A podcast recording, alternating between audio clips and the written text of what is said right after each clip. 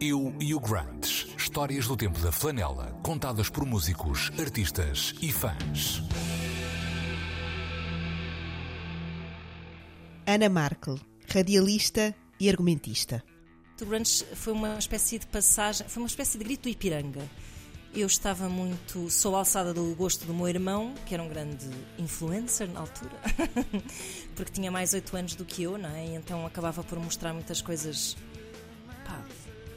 Pá, muito fixe que se há uma miúda de 8 anos ou 9 não devia ouvir, tipo Leonard Cohen, David Bowie, enfim. E, e depois, hum, esta descoberta, e acho que veio através, como para muitas outras pessoas, do Smells Like Teen Spirit fez com que eu me distanciasse do gosto dele e criasse o meu próprio gosto e começasse a ser eu a mostrar-lhe música, porque ele era um bocado mais da pop e eu fui um bocado mais para o rock mais puro e duro. E então foi aquele momento em que, imagina, deixei de me querer vestir igual às pessoas que se vestiam na minha escola para me vestir mais de acordo com os meus ídolos, criei uma espécie de, de identidade à volta disto. Pronto, para mim foi mesmo muito importante porque foi o começo do meu gosto melómano realmente propriamente dito, não é? Porque foi querer saber mais sobre as bandas, foi querer ter tudo o que houvesse, os bootlegs, tudo.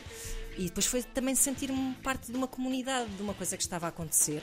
Cá em Portugal muito irrelevante, uh, mas, mas no mundo muito explosiva, pronto. Na verdade também se pode dizer que, ao contrário dos dias de hoje, as dores de crescimento eu acho que se mantêm para todas as pessoas de uma forma universal, seja século XXI, seja anos 90 do século XX, imagino que seja, haja coisas que sejam muito parecidas, não é? Há de facto uma crise existencial, uma crise de identidade isso eu acho que é transversal. Hoje, porém, eu acho que haverá muito mais uma pressão para aparentares e naqueles tempos parecia que havia uma pressão maior para sentires.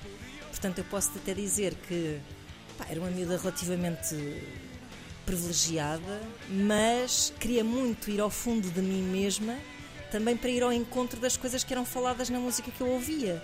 Ou seja, quase que eu criava o que empolava as dores da adolescência, porque também era sobre isso que as músicas falavam, e então parecia que uma coisa quase alimentava a outra, não é?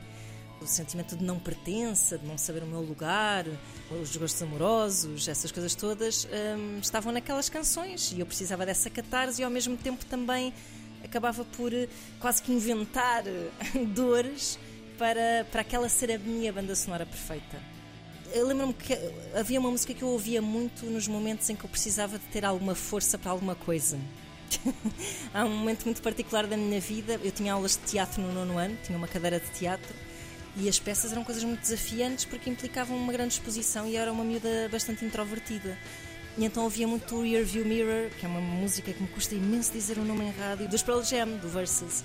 Esta é uma música que me marcou muito. you.